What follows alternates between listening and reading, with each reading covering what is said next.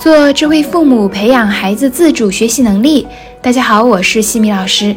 这节课给大家带来主题是如何提高孩子主动学习能力。在上节课，我们讲到了主动学习与被动学习的差别，相信大家也都了解了主动学习的重要性。提升孩子主动学习的能力，其实也是提高孩子解决问题的能力。这不但可以培养孩子探索的习惯，还可以加强孩子对学习的态度。这个能力越早培养越好。自主学习能力是孩子内驱力的体现。具体可以怎么样做呢？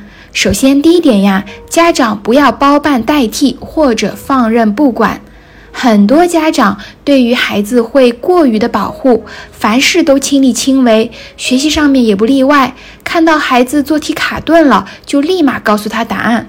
孩子可能正想去探索思考，你直接给了答案，就扼杀了他独立思考的机会。家长应当放手，让孩子自己去学习探索，鼓励孩子自己查找资料和翻阅辅导书的例题来自行的解决。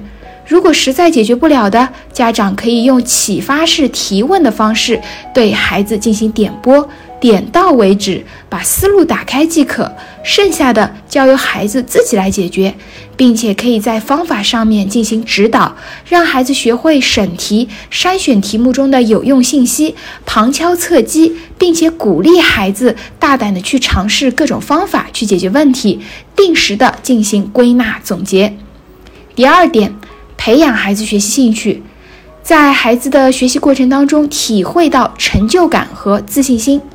我一直说呀，好感觉带来好行为。如果一个人做一件事情给他带来了快乐和成就感，这一份愉悦的心理就会推动他继续主动去进行。比如像打游戏、吃美味的食物，孩子都是主动的，其实就是这个道理。想要让孩子在学习上主动，也要运用这样的方式。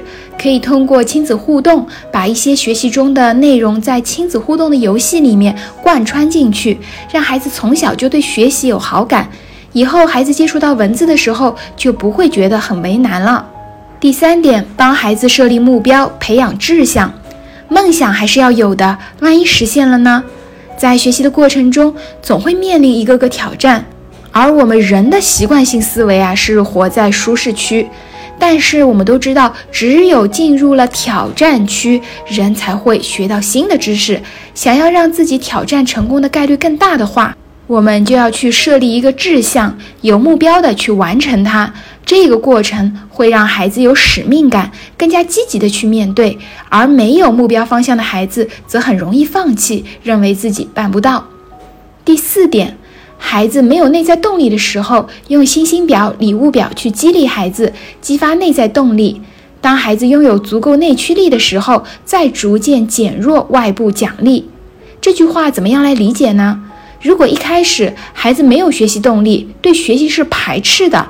你采用激发好奇心、挖掘学习兴趣，这是需要一个很漫长的过程，而且可能比较难挖掘出来。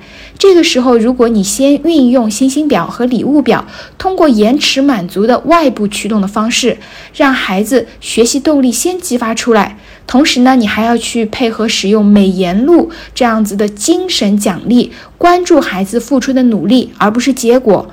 等到孩子有了一定的内在动力以后，再逐渐削弱外部动力，星星表、礼物表。那这样子做的原因呢，就是我们最终需要的是培养孩子的内在的学习动力，最终呢是由内驱力来替代外驱力，避免孩子因为过度的追求外在奖励而失去学习的内在动力。那星星表和礼物表，大家可以关注我们的公众号“西米课堂”，在后台回复。星星表就可以直接获得它的对应的电子版的模板。